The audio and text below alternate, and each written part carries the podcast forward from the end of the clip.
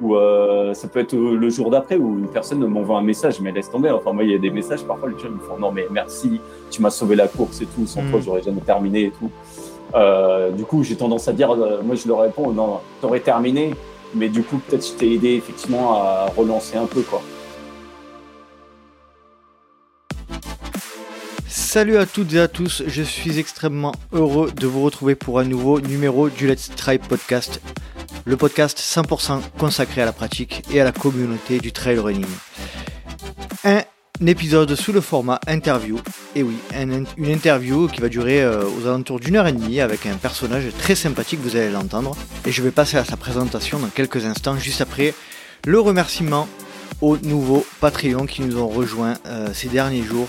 Et je nomme Kevin Osselet, Olivier Pélagie et Jean-Yves Malo. Je vous remercie tous les trois d'avoir rejoint la communauté des Patreons et de soutenir par la même occasion le LTP financièrement. Euh, comme vous l'entendez, la majorité du temps il n'y a pas de publicité dans le LTP et c'est donc les soutiens participatifs qui euh, font en sorte que ben, il y ait un petit retour sur investissement de tout le travail qui est mis en avant. Donc merci, merci à vous trois d'avoir rejoint cette magnifique communauté de trailers passionnés. Si comme vous souhaitez nous rejoindre, eh bien rendez-vous sur la plateforme patreon.com slash let's try le podcast. Patreon, P-A-T-R-E-O-N.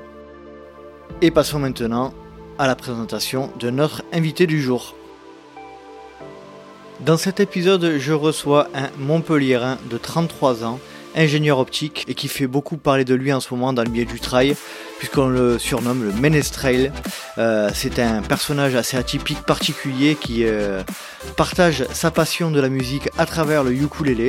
Et on peut le croiser euh, sur quelques événements en France et ailleurs, et qui pousse sa chansonnette. Donc un personnage assez atypique, vous allez l'entendre, on va essayer de comprendre un petit peu son histoire, d'où vient-il, pourquoi, pourquoi il a décidé de, de sortir ce ukulélé sur les sentiers?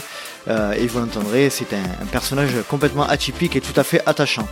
En plus, il va nous faire une petite surprise musicale et il y aura même un moment absolument cocasse que je mettrai à la toute fin de l'épisode. Allez, je ne vais pas vous faire patienter plus longtemps et je vous laisse profiter de ma conversation avec Philippe le Menestrail. Je suis avec Philippe le Menestrail. Salut Philippe, je te remercie énormément de nous rejoindre sur le podcast. Comment vas-tu? Ah bah salut, ça va très très bien, écoute. Euh, et puis euh, voilà, hein, euh, là je sors du boulot. Ouais. Ouais, ouais. ton appartement est, vide a priori. oui. ouais. J'ai déménagé samedi dernier, alors du coup, s'il y a un peu d'écho, c'est pour ça. Ça va. Là, ça va, on a dit. Tu m'as proposé gentiment de, de, de faire l'enregistrement dans les toilettes. Je t'ai dit non, quand même pas. Et puis, et puis là, tu es dans la salle de bain un petit peu en mode dîner presque parfait. quoi. Donc c'est cool. Ouais, bah, on, on, aurait pu avoir le bruit de la chasse qui, qui, qui, ponctue un peu l'interview. quoi. Euh, Philippe, petite anecdote, je, salue euh, Sophie, euh, Sophie Jean, qui est la, la compagne d'Olivier de, Jean, qui t'a croisé sur le GR20 cet été, et qui a dû te parler de, du coup du, podcast. tu t'en souviens? Oui, je m'en souviens très très bien. Alors, c'était quel jour? C'était le jour où on est monté au Monte Renoso.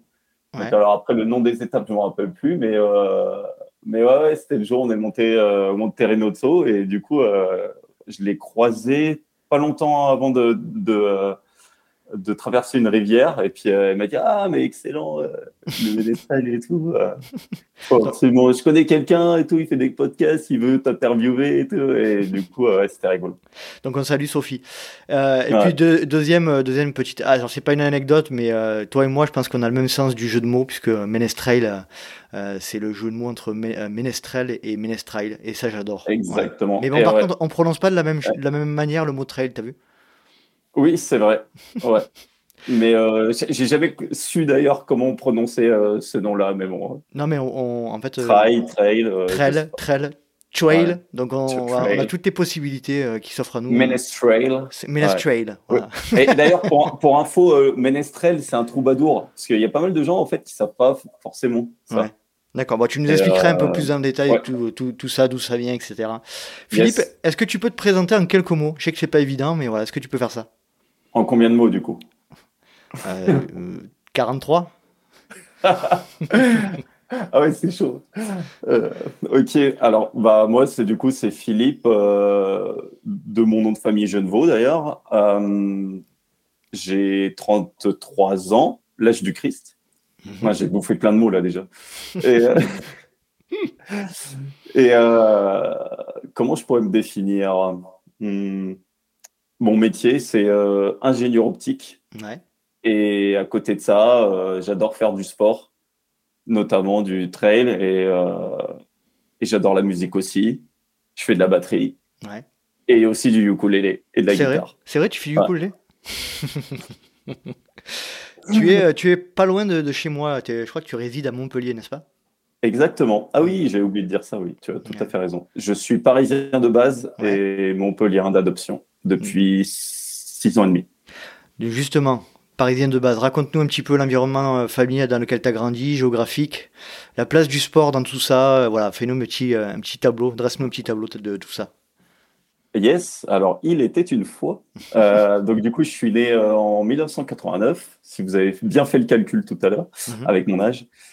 Et, et donc, j'ai grandi en région parisienne, à Bourg-la-Reine, très exactement. C'est dans le sud de Paris, à 5-10 km de Paris. Et euh, j'ai vécu mes 25 premières années là-bas. Mhm. Et euh, à la base, j'étais, euh, donc quand j'étais petit, j'étais plutôt, comment on va définir ça Peut-être pas hyper actif, mais pas loin. C'est-à-dire que j'aimais bien faire plein de choses, etc. Et, et en sport, j'étais plutôt sport co, parce que pour moi, c'est le lien avec les gens, c'est ça qui m'a toujours plu. Et j'étais plutôt sport co, donc euh, quand j'étais dans la cour de récré, moi je jouais au foot euh, avec les copains, avec mhm. les canettes de bière, les trucs comme ça. Ah ouais Après, Dans la, cour, dans la cour avec les canettes de bière? Ouais, ouais, mais tu sais, quand t'es petit, euh, quand t'es en primaire. Hmm. les, pardon, pas les canettes de bière, non, les canettes de coca plutôt. Ah, tu m'as fait peur. ça, c'est tout de suite. Ça, c'est après. C'est en, fac ou à l'école d'ingé, ça. Ouais, ouais, ouais. Ou, ou en Bretagne. Donc tu jouais avec des canettes de bière dans la cour de récré, ok, ouais. Après les avoir bu, évidemment. Et euh, ouais, ouais, donc euh, ouais, j'ai fait un an en club, mais ça m'a pas plu. Donc du coup, en fait, moi, c'était avec les copains que je faisais euh, que je faisais du sport. En parallèle de ça, quand je suis rentré en sixième, enfin donc au collège, et ben j'ai fait la chorale. J'étais en fait dans un dans un collège et lycée catho, et du coup il y avait une chorale. Euh, et, ça m'a bien plu. Et d'ailleurs, on jouait au foot aussi à la chorale. C'était rigolo. Et, euh, avec les canettes de bière, du coup. Euh. Ah ouais. là, non, là, c'était avec un vrai ballon. Là, cette fois-ci, on était passé aux choses sérieuses. et puis, et puis d'ailleurs, chose, chose amusante, c'est que déjà, quand j'étais tout petit sur le terrain, j'étais connu pour, pour savoir faire des allers-retours et avoir pas mal d'endurance, quoi. Donc déjà, euh, déjà à cette époque, euh, j'étais remarqué pour ça. Et puis, euh, donc du coup, à cette chorale, donc au départ, j'étais soprane. Je n'avais pas du tout la même voix qu'aujourd'hui. soprano, c'est quoi? C'est les voix aiguës? C'est les voix la plus aiguës, ouais. ouais. Bah, j'avais pas encore mué. Mhm. et, et, puis, ah ouais, petite anecdote du coup, c'est que en quatrième et troisième, j'avais été remarqué pour ma voix et euh, j'ai fait quelques, quelques solistes, euh, quelques solos. Ah ouais? Ouais. Donc, euh, j'avais fait un solo, l'un des premiers que j'ai fait d'ailleurs, je, je, flippais grave, c'était à Notre-Dame de Paris. ah oui, carrément. ouais, ouais, c'était. Ben, pendant une messe, personne personne nous voit, tu vois. Hmm. J'avais pas les gens en face de moi. en fait, on est derrière, le cœur est derrière derrière le cœur du coup. Et, euh, et donc on voit on voyait pas les gens, mais euh, quand même c'était un peu intimidant, mais. Euh, et là, tu étais, soprano, toujours. Là, j'étais soprano. Mhm. J'étais soprano. En troisième aussi, j'ai continué à faire des, des solistes. Et en fait, au lycée, j'ai mué. Ouais. Et en fait, ma voix, elle est passée de tout en haut à tout en bas. Ah ouais.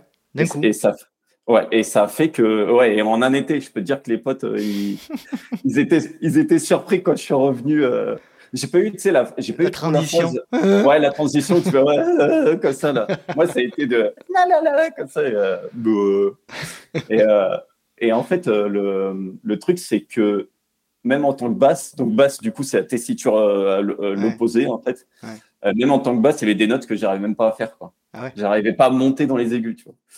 Et, et donc, du coup, bah, j'ai continué un peu la chorale, mais je me suis arrêté en terminale. Et, là, j'ai, enfin, après, je faisais plus de solistes parce qu'il y avait déjà des gens aussi qui, qui savaient très très bien chanter en basse, etc. Donc, du coup. ouais, t'as lâché un petit peu cet, cet aspect-là. Ouais, exactement. Bah après moi ça me dérangeait pas. J'adore euh, chanter en chœur parce que euh, je sais pas, il y a une, euh, tu vois, ça c'est toujours, ça revient toujours au fait que quand tu es en groupe, il y a une harmonie, ouais. il y a une harmonie qui se fait et tout. C'est vraiment chouette quoi.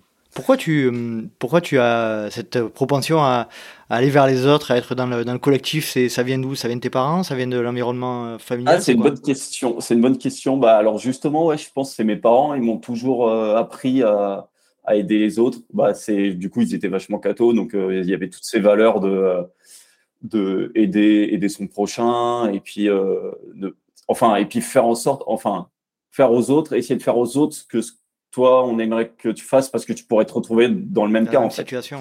Hmm. Ouais, exactement. Et tu vois, surtout ma mère, elle nous a toujours dit, il faut jamais se la péter et tout parce que euh, du jour au lendemain, il peut t'arriver un truc, tu vois, enfin, même sans avoir d'accident, en fait, tu peux avoir un AVC ou un truc comme ça, euh, genre pas de bol, et, et finalement, tu te retrouves euh, bah, dans une situation de merde, alors que la veille, euh, tu faisais ton coq, et, voilà. Donc, beaucoup, d'humilité, quoi.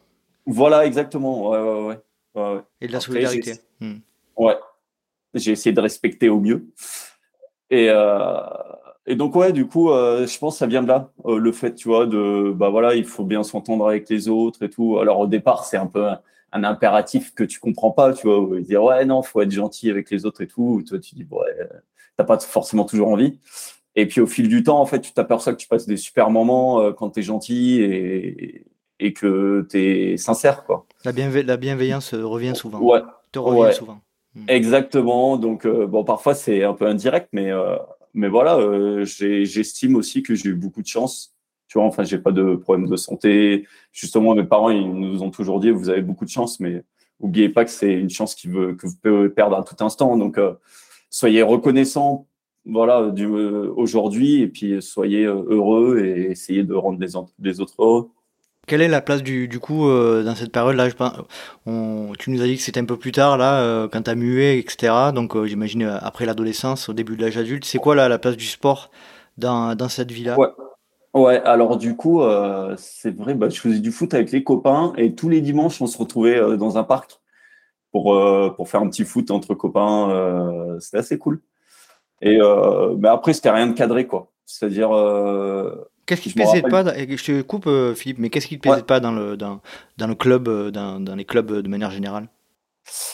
C'était l'ambiance un peu. Enfin, c'était club de foot. Hein. Ouais. Club, club de foot en, en cinquième, j'avais fait un an. Et je sais pas, c'était un peu trop individualiste justement, tu vois. Les gens, ils étaient là pour montrer et, et il manquait un peu ce côté groupe, tu vois. Et alors pas tous les clubs parce que du coup après plus tard, euh, quand. Ouais, bon, après, j'avance dans le temps un peu, mais, mais, du coup, euh, en fait, après, quand j'étais en école d'ingé, mhm. euh, j'ai fait du rugby. Ouais. Et donc là, par contre, j'ai trouvé vraiment cet, cet, esprit vraiment d'équipe et de groupe au-delà en fait du sport. C'est-à-dire que après, j'ai été en club à Fresnes, de pas loin de la prison d'ailleurs. Et, euh, et du coup, euh, tu as trouvé ce que tu as trouvé ce que tu ce pourquoi tu enfin la manière avec laquelle tu avais été euh, éduqué aussi quoi. Ouais, exactement. Enfin, j'avais trouvé ça hyper étonnant. Tu vois, en fait, je, suis arrivé au club, donc j'ai demandé. moi, je connaissais personne hein, là-bas, et je leur ai demandé, ouais, il y a de la place et tout. Ils m'ont dit, ouais, il n'y a pas de souci, tu viens, etc. Et en fait, tu es, es, intégré hyper rapidement au groupe. En tout cas, dans ce club-là, c'était comme ça. Et euh, les gens en fait du club se connaissaient depuis qu'ils étaient tout jeunes. Hein. Ils se connaissaient depuis la primaire et tout, etc. Et ils n'étaient pas dans un groupe fermé, quoi. Parce que ça arrive parfois où tu te connais depuis tellement longtemps que tu as du mal à intégrer euh, les autres gens, tu es un peu dans tes, dans tes tripes à toi. Et là, en fait, pas du tout. Ils étaient vraiment hyper euh, ouverts hyper ouverts à, ouais, à des nouvelles venues et puis hyper sympa, même, même si, parce que du coup, le rugby, c'était pas mon premier sport. Et, et j'avais pas du tout l'instinct qu'ils avaient eux, qu'ils en, ils, en faisaient depuis qu'ils étaient tout petits. Donc, ils avaient un instinct que j'avais pas. Et, euh, ils n'étaient pas du tout à m'enfoncer, au contraire, ils m'aidaient beaucoup. Ils me disaient Ah, tu te mets là, tu te mets là. Je me rappelle. Ah oui, parce que du coup, j'en avais fait en école d'ingé à Supélec. Le... J'étais pas Supélec, mais je jouais avec Supélec. Et euh, là, j'étais troisième lignel. Donc, euh, du coup, plaquage, machin, etc. Donc, euh, assez dans le, dans le rock. Mhm. Alors que quand je suis passé en club à Fresnes, je suis passé ailier. Donc, pas du tout le même profil de, de poste. Et au départ, j'étais paumé, quoi. Je savais pas où me mettre et tout. Et donc, ils me disaient, ouais, tu te mets là, tu te mets là. Et hyper bienveillants, tu vois. Ils n'étaient pas, ils pas à m'engueuler. Euh, bon, ça arrivait peut-être parfois à y gueuler pour, pour que je me bouge, tu vois. Mais euh, toujours, c'était c'était dans le but, voilà, que je m'améliore, tu vois. Et, et puis, il y a ce côté troisième mi-temps où, là, par contre, j'étais pas mauvais. Hein. le partage, toujours le partage. J'ai l'impression que tu es, beaucoup dans le partage, hein, de manière générale. Que... Ouais, j'essaye. J'essaye. Après, euh, après, entre ce que je dis et ce qui se passe vraiment, tu vois, je sais pas si. Euh, et, dans cette, euh, dans cette période-là de rugby, tu, tu sentais que tu avais des capacités aussi, encore une fois, liées à l'endurance? Ouais, alors, du coup, si je reviens en école. Alors, Bref, du coup, j'ai eu le lycée. Non, mais je, réorganise les choses parce que c'est un peu le bazar, euh, désolé. Euh, c'est un peu comme ça dans ma tête aussi. Hein. Mais je trouve toujours, c'est comme ça dans, souvent dans mon appart. Bon, là, c'est pour ça que tu as tout, as tout vidé, du coup. là, c'est bien rangé. Non, non, mais d'habitude, tu vois, c'est un peu enfoui, mais je sais où trouver les choses, par contre. Tu t'organises dans ton bordel, moi aussi, ça m'arrive. Voilà, exactement. C'est un bordel organisé. Mais bref, pour revenir un peu en arrière, donc du coup, j'ai fait le collège, lycée Cato, où j'ai fait la chorale, je jouais au foot, etc. avec les copains. Et ensuite, j'ai fait une prépa. Donc là, la prépa, c'était un peu plus chaud pour, euh, tu sais, tu bosses beaucoup, donc c'est un peu plus chaud pour, euh, pour faire du sport. Mais la chance que j'ai eue, c'est que je me suis retrouvé en deuxième année de prépa, euh, dans une prépa où il y avait des gens qui visaient Polytechnique. Et il y a, il y a du sport, en fait, pour rentrer dans Polytechnique. Tu as une épreuve de sport mmh. et tu es noté dessus. Donc, il y en avait qui, du coup, qui faisaient du sport, de facto. Et, euh, et ça faisait que bah, moi, j'ai pu profiter de ça. Donc, on faisait, euh, bah, il y avait une, un tournoi de foot et il y avait aussi de l'athlétisme, notamment. Et puis, il y avait un peu de muscu, je crois aussi, mais j'en avais pas beaucoup fait. Mais, euh, mais tu vois, c'est là où j'ai commencé à goûter un peu, bah, après au, au lycée aussi, mais j'ai commencé à goûter un peu plus à l'athlé et au, à la course à pied en soi, tu vois. D'ailleurs, le dimanche, euh, on allait courir au parc de Sceaux, qui est pas loin de Bourg-la-Reine, dans le sud de Paris. Et c'est là que tu prends, c'est là que tu prends du plaisir à, courir euh, uniquement, parce que souvent, ce qu'on se rend compte quand on fait du sport co, c'est que euh, moi, ça a été le cas. Hein, c'est on se dit, mais en fait, ça sert à quoi de courir sans rien, en fait?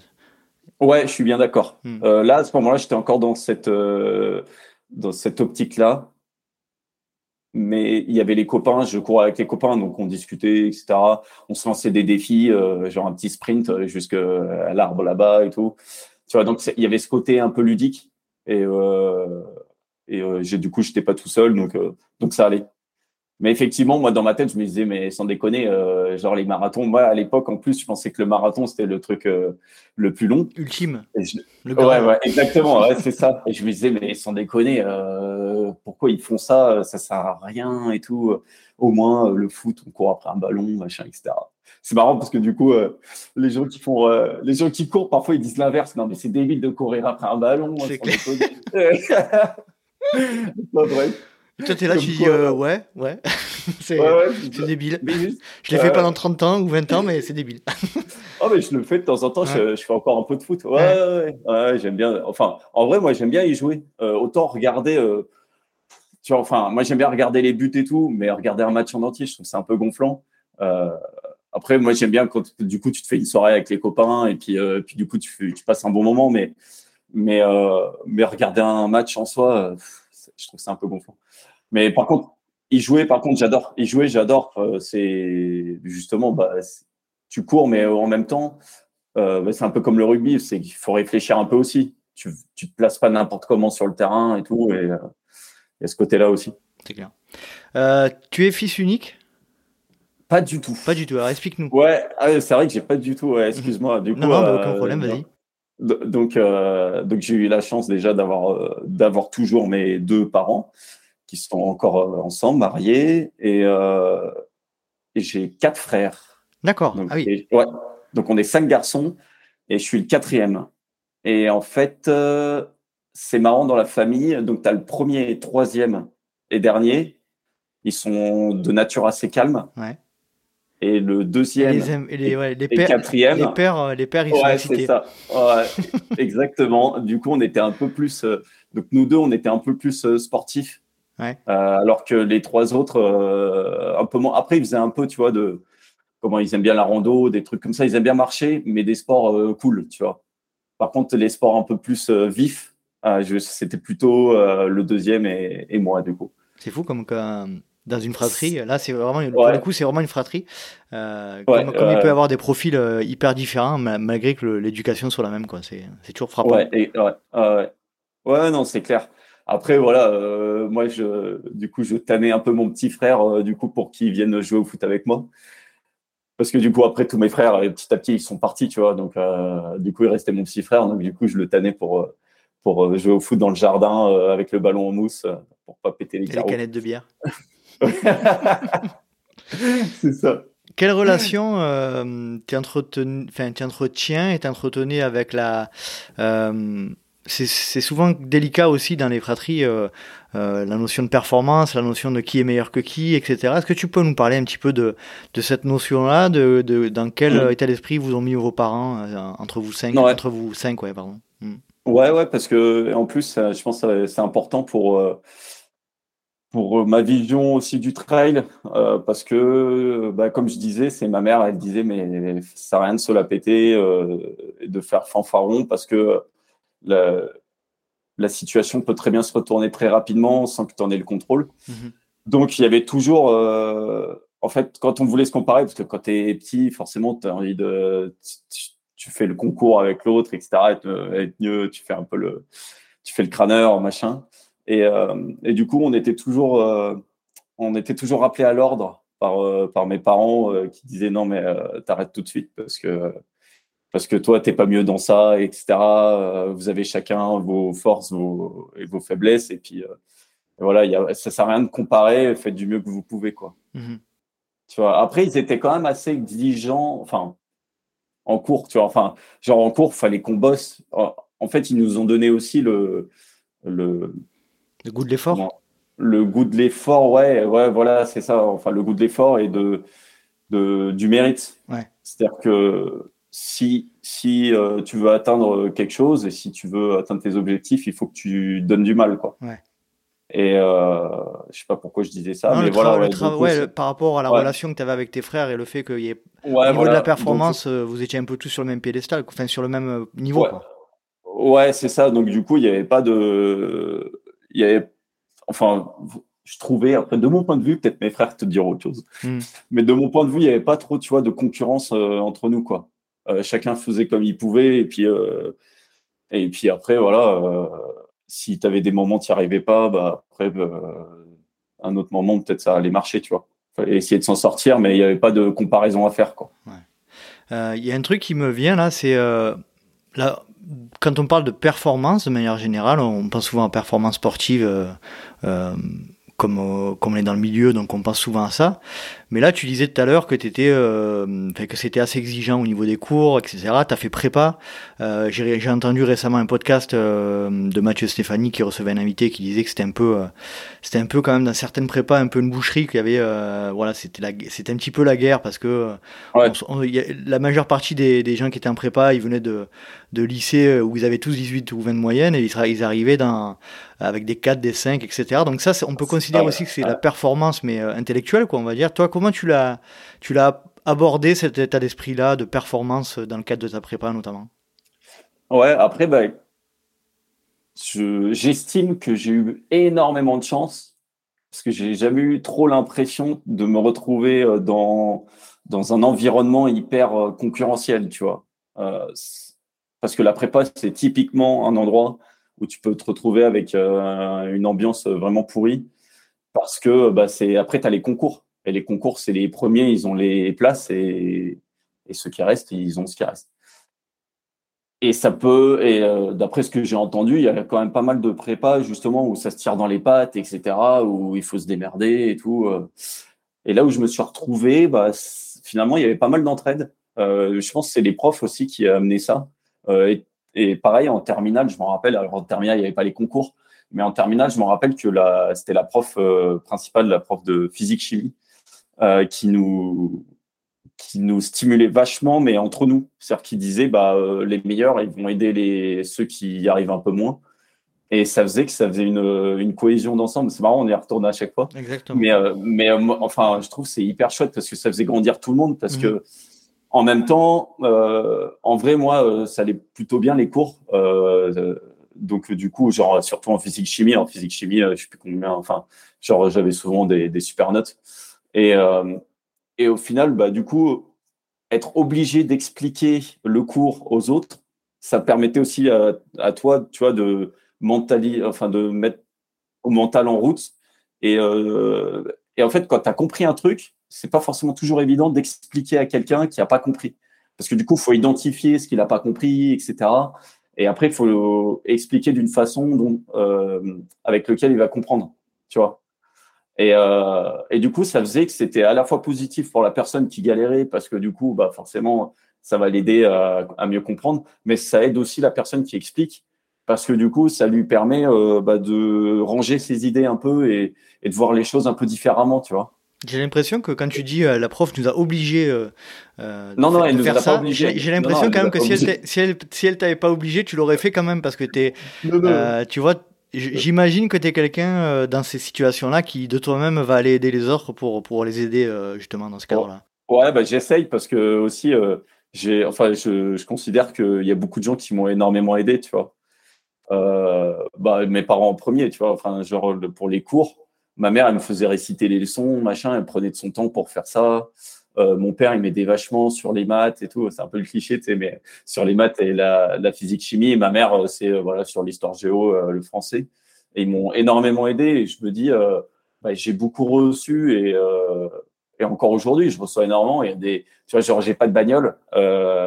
Et en fait, genre j'ai des gens parfois qui me proposent de, me prêter leur voiture et tout. parfois, je fais du stop. Il y a des gens qui me prennent. Enfin je considère que du coup, on m'apporte quand même beaucoup. Alors, euh, je trouve que c'est la moindre des choses d'essayer de rendre euh, l'appareil. Et comme tu disais, finalement, ça revient quoi. Tu dis bah, tu rends service à quelqu'un, donc il va avoir envie de rendre service à quelqu'un d'autre. Puis euh, au bout d'un moment, ça te revient à la gueule quoi. Donc, donc c'est assez chouette. Enfin voilà. Après, c'est un peu ma, ma philosophie que j'ai. Et je pense qu'il me vient de, de, mes parents, comme je te dis. Très bien, très bien. Euh, au niveau professionnel, euh, ingénieur optique, pourquoi, comment euh, Explique-nous un petit peu. Eh ben, du coup, on va avancer dans le temps. Après la prépa, donc du coup, je suis arrivé en école d'ingénieur. Ouais. Et en école d'ingénieur, j'ai fait une école qui s'appelle Institut d'optique, Graduate School, aussi Sup Optique. enfin, c'est le nom commun, c'est Sup Optique. Mhm. C'est à Palaiso, c'est sur le plateau de Saclay, à côté de Polytechnique.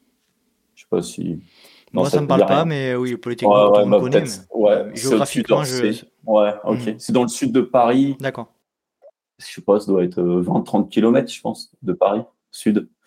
Et, euh, et en fait, comme son nom l'indique, c'est une école euh, spécialisée en optique. Euh, contrairement à Supélec, qui n'est pas spécialisé euh, en électricité. Euh, au début, peut-être, mais maintenant, c'est devenu une école généraliste, Supélec. Alors que là, Supoptique, c'est vraiment optique. Quoi pourquoi j'ai choisi Alors du coup, c'était euh, j'ai passé les concours et en fait euh, j'ai remarqué cette école-là qui avait l'air pas mal et euh, moi j'adorais la physique. au départ, c'était la physique chimie, mais j'avoue qu'en prépa la chimie, j'ai ça m'a ça m'a j'ai un peu j'ai un peu lâché. ouais. Et du coup, par contre, la physique, ça m'intéressait vachement. Et quand j'ai vu cette école et que j'étais reçu, euh, bah, du coup, elle était en deuxième position d'ailleurs dans ma liste. Tu fais une liste euh, avec. Euh, elle était en deuxième position. La première position, c'était Supélec, mais je l'ai pas eu. Mhm. Mais je regrette pas du tout parce qu'en vrai, du coup, c'était une école avec pas trop de monde. On était une centaine par promo, contrairement à Supélec où genre ils sont 400, un truc comme ça. Même on était un peu moins que ça, je crois. On était 80 dans notre promo. Et, et donc, bah, t'apprends tout, enfin, beaucoup de choses dans l'optique. Alors, du coup, l'optique, euh, c'est euh, souvent on me dit ouais, c'est les lunettes, machin, c'est les yeux. Alors, ça fait partie de l'optique, évidemment. Euh, mais en fait, l'optique, c'est plus large, c'est la lumière, en fait. L'astronomie aussi, là, c'est. Ouais, voilà, exactement. Bah, il y a des gens d'ailleurs qui font l'école, l'institut d'optique, parce que parce que du coup, derrière, tu peux faire de l'astronomie à, fond, quoi. Et donc, il y en a qui font spécialement ça parce qu'ils veulent faire de l'astronomie derrière. Et toi, tu fais quoi Ton domaine, c'est quoi aujourd'hui? Alors, du, du coup, en fait, tu peux faire plein de choses. Donc, j'ai fait une thèse ensuite en télé, sur les télécommunications optiques, donc sur les fibres optiques, envoyer du débit à fond.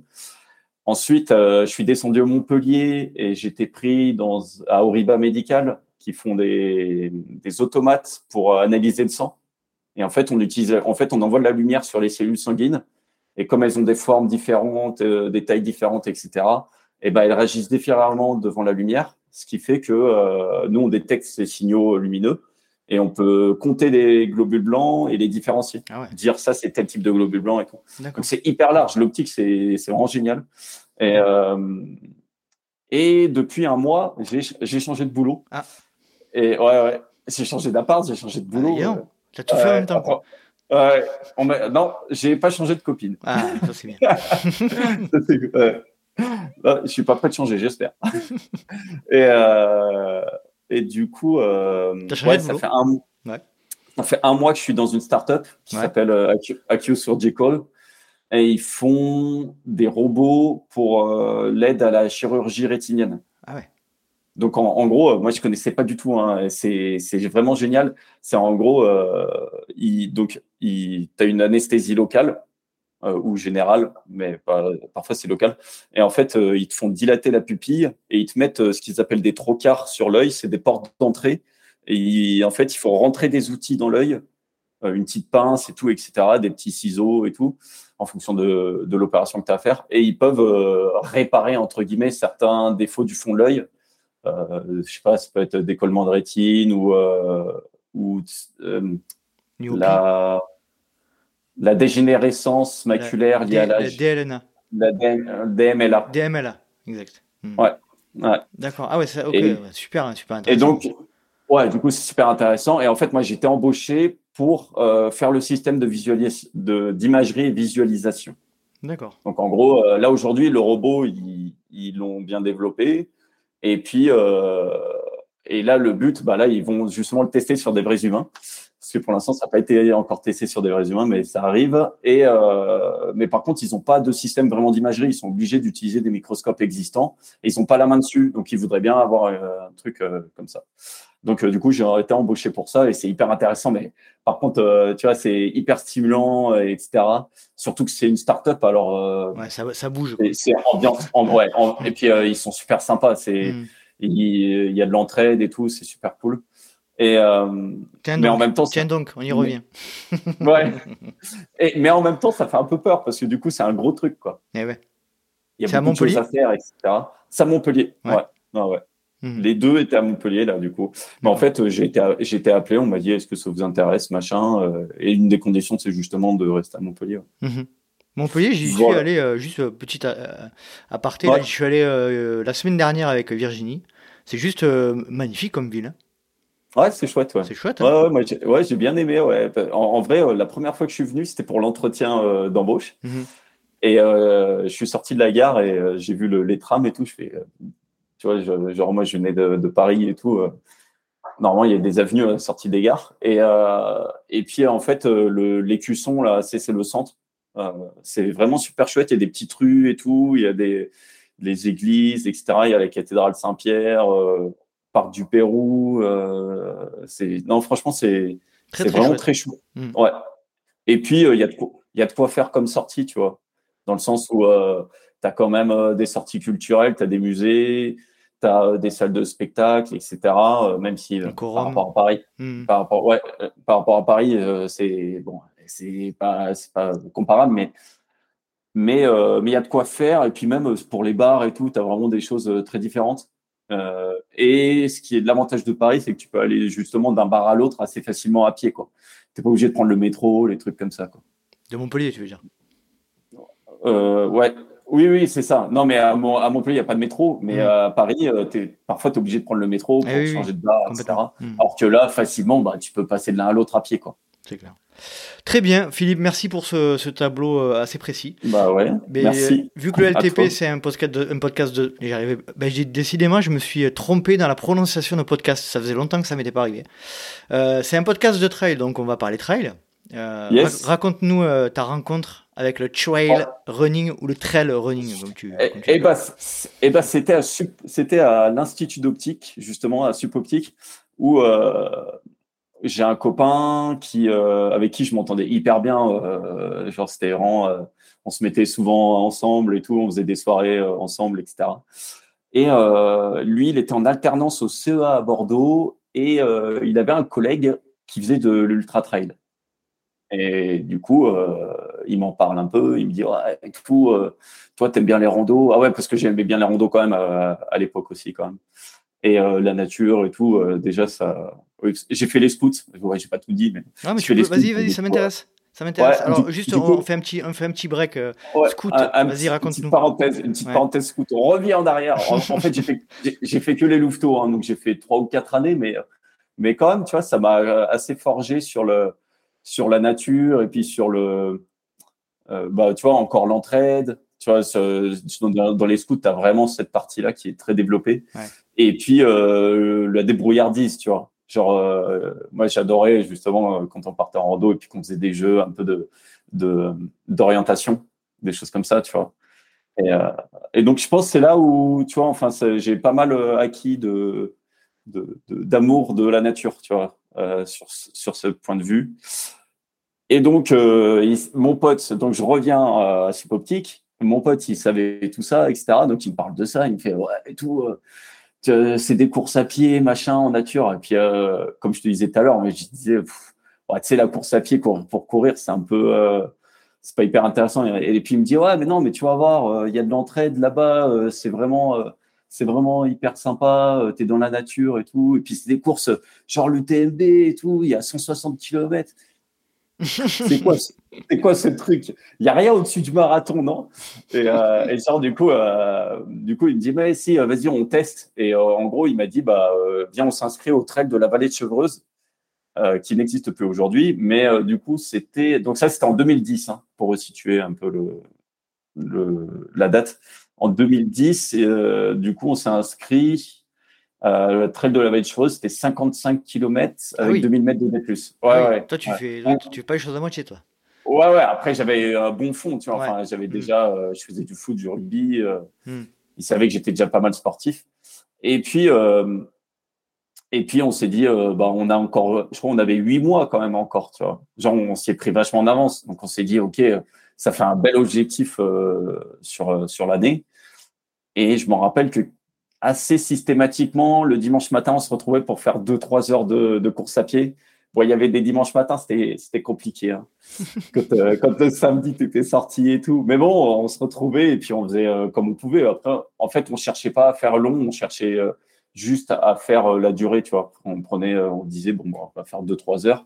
Mmh. Et puis on va faire, on va faire un tour sympa. Et ça, c'était en vallée de Chevreuse qu'on allait souvent courir parce que lui, il venait de là-bas, il venait de GIF sur Yvette et euh, qui est en vallée de Chevreuse. Et donc, euh, il connaissait hyper bien en fait euh, tous les coins là-bas et tout. Et, c'était hyper chouette. Donc, il y avait lui et un autre pote aussi qui s'était lancé dans le truc. Donc, on était trois à, se motiver. Et qu'est-ce que je voulais dire? Ah ouais, c'était hyper rigolo parce que du coup, il nous, il nous transmettait les valeurs trail, tu vois. Où en gros, on courait et puis il disait ouais, alors un trailer, il dit bonjour et tout, je sais pas quoi.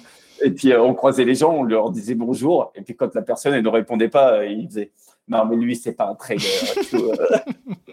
C'était hyper drôle. En, vrai, et puis, du coup, on se racontait plein de trucs et tout, sais, sur nos vies, etc. C'était super drôle, quoi. Enfin, c'était une période où, où c'était assez sympa, parce qu'en plus, c'est un peu l'insouciance de l'école d'ingé. où bah, tu étais encore étudiant, tu t'amuses, tu sors et tout, tu du temps, t'as pas forcément beaucoup d'argent, mais du coup, tu te démerdes et tout. Mm. C'est vraiment sympa, quoi. Et donc, euh, ouais, du coup, euh, il nous a un peu initié à toutes ces valeurs-là, et puis d'entraide et tout, euh, encore. Et donc, cette course-là, j'avais mis 8 heures à peu près, je crois, à terminer. J'étais déglingué. J'étais déglingué à la fin, vraiment. J'ai fait, non, mais plus jamais ça. Mais c'était sympa. Et puis, en fait, bah, comme comme on dit souvent, hein, quoi, le, pendant le, la course, tu dis plus jamais ça. Et puis en fait, euh, quelques jours après, une fois que ça passe, punaise, tu te dis mais c'était quand même vachement bien, quoi. Enfin, c'est il y a le côté justement nature et puis il y a le côté euh, dépassement de soi et tout. Vous l'aviez fait, vous l'aviez couru ensemble euh, tous les trois? Non, alors on s'était dit, on s'était mis d'accord. On s'était dit, euh, on fait chacun notre course. Parce que du coup, on avait un niveau assez différent. Donc il y avait, il y avait finalement moi entre guillemets, j'étais le plus rapide. le plus le plus rapide. Il y avait Martin, lui, c'était un niveau un peu intermédiaire. Lui, il faisait pas trop de foot et tout donc du coup, il, voilà. Après, il allait un peu moins vite que moi. Et il y avait Bertrand, lui, euh, c'était, euh, euh, je, disais, c'était la technique de, de la grand, de la grand-mère, tu sais. Parce qu'en gros, le mec, il allait loin, mais il allait pas vite du tout, quoi. Régulier. Ouais, voilà, c'est ça, régulier. Mais par contre, moi, genre, je me rappelle qu'au début, j'arrivais pas à, tenir sa, cadence. Il allait trop lentement, quoi. Je faisais, mais sans déconner, on va, on va s'arrêter là. Et, euh, et en fait, euh, ce qu'il y a de bien, c'est grâce à lui, d'ailleurs, j'ai beaucoup appris euh, à courir lentement, tu vois. Hmm. C'est-à-dire que je me suis dit, finalement, ça va m'être utile si je veux ensuite continuer à faire. ouais, c'est ça, ouais. Tu avais envie d'allonger dès le début, toi tu, Non, non, non, non, non, au début. Alors, en, en, vrai, assez rapidement. Alors, au début, je m'étais dit non. Et puis, en fait, assez rapidement, je me suis dit, ah tiens, et tout, ça pourrait être sympa de se donner comme objectif dans quelques années de faire l'UTMB, tu vois justement, comme beaucoup de gens, du coup. Je suis pas très original. mais... mais... oui, après, tu vois, genre, euh, je regardais le site et tout, je regardais les images et tout, je disais, c'était trop bien. Enfin, ça a l'air trop bien et tout. Et, euh, et je me dis, bon, bah, je peux me donner ça comme objectif. Tu sais, des objectifs de vie. J'avais fait une, un peu une to-do list. Euh, genre, j'avais le marathon des sables aussi que je voulais faire. Et, et du coup, je m'étais dit, bah, tiens, on va, on va essayer de se, se ça comme objectif. Mais à l'époque, je m'étais dit, le jour où j'arriverai à faire ça, euh, ouais, je serai le patron, quoi. Tu vois, enfin, je me disais ça. Et puis, euh, ce qui s'est passé, c'est qu'au fil des ans, euh, donc du coup, après cette course-là, tu l'as compris, ben, je me suis dit, c'est quand la prochaine? Donc, je me suis inscrit à d'autres courses. Et, le, et à chaque fois, ce que je faisais, c'était soit j'augmentais la distance, soit le dénivelé, tu vois. Donc, après, j'ai fait l'éco-trail de Paris, où c'était 80 km avec 2000 mètres, je crois. J'ai fait le trail de Tour de la Grande Casse, euh, qui c'était 63 km avec 3500, euh, je crois. C'est la première fois que je faisais 1100 mètres d'un coup de mhm. dénivelé. Pour là, ça faisait bizarre. Hein. Tu fais putain, mais qu'est-ce c'est long. Tu sais, ça fait des zigzags comme ça et tout. Tu te dis, mais ça en finit jamais, quoi. Mhm. Et, euh, et puis, c'était, ouais, je me rappelle, j'en avais chié aussi à la fin. C'était là où tu disais, ouais, en fait, euh, il y avait un mec qui était là, qui avait terminé l'UTMB plusieurs fois et qui m'avait dit non, mais dans les descentes, tout le monde va trop vite, quoi. Mhm. Genre, tu arrives à la prochaine montée, tu même pas récupéré, tu es déjà, Et du coup, euh, tu vois, enfin, dans ma tête, ça m'est resté parce que moi, j'étais jeune, je me disais, ouais, c'est bon, euh, je vais continuer, machin et tout.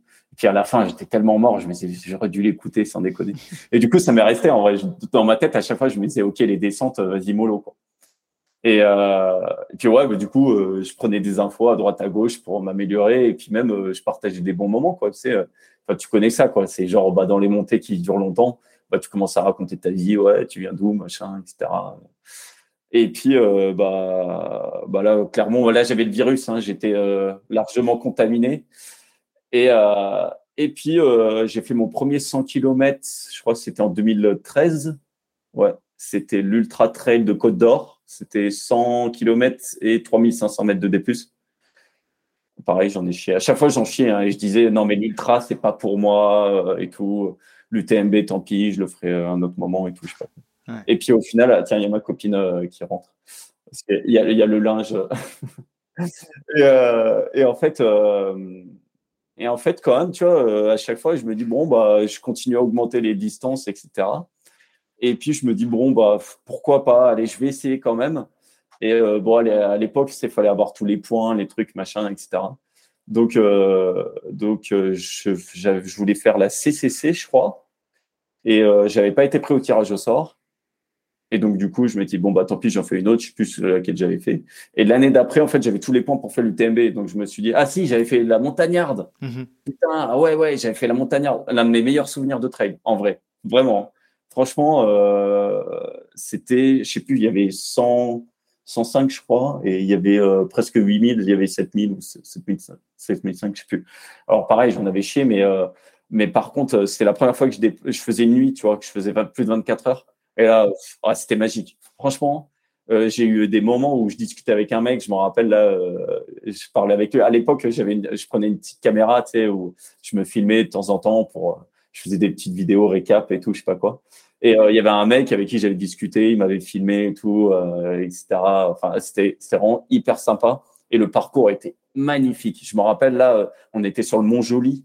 Et puis après, on faisait une, une crête là. moi, je flippais un peu parce que j'ai un peu peur du vide. Et euh, je flippais un peu, il y avait un peu de vent. Pourtant, c'était pas dangereux, mais, euh, mais bon, voilà. Après, de toute façon, c'est souvent euh, mhm. pas contrôlable. On, comprend bien que c'est beaucoup dans ce que tu décris, c'est beaucoup dans le partage, encore une fois. ouais, ouais, ouais. Mais malgré tout, on sent aussi. Il y a aussi dépassement de soi, ouais. Dépassement de soi aussi, ouais. C'est qu'en en gros, là, je me rappelle la nuit, putain, que enfin, à un moment, j'étais tout seul dans la nuit et tout. Euh, il y avait 12 km à faire, je me rappelle, entre les deux ravitaux, mais c'était interminable. Il y avait des petites plaques de neige et tout, et je glissais dessus, je tombais, je pestais, je faisais mais putain et tout, je sais pas quoi. Et j'arrive au ravito, alors je me rappelle plus du nom du ravito, et là il y avait une, mamie qui était là, qui avait fait sa soupe, une soupe maison et tout. C'était mais là je me dis mais j'adore ce sport quoi. Enfin je me dis c'est extraordinaire d'être là et tout. Euh, et le, lever de soleil après c'était extraordinaire. Les montagnes et tout. Euh, non, mais j'ai encore les images dans la tête, alors que c'était il, y a, il y a longtemps, c'était en 2000, 2013. Ton plus beau, moment, quoi. Ton plus beau moment de travail jusqu'à ah. présent.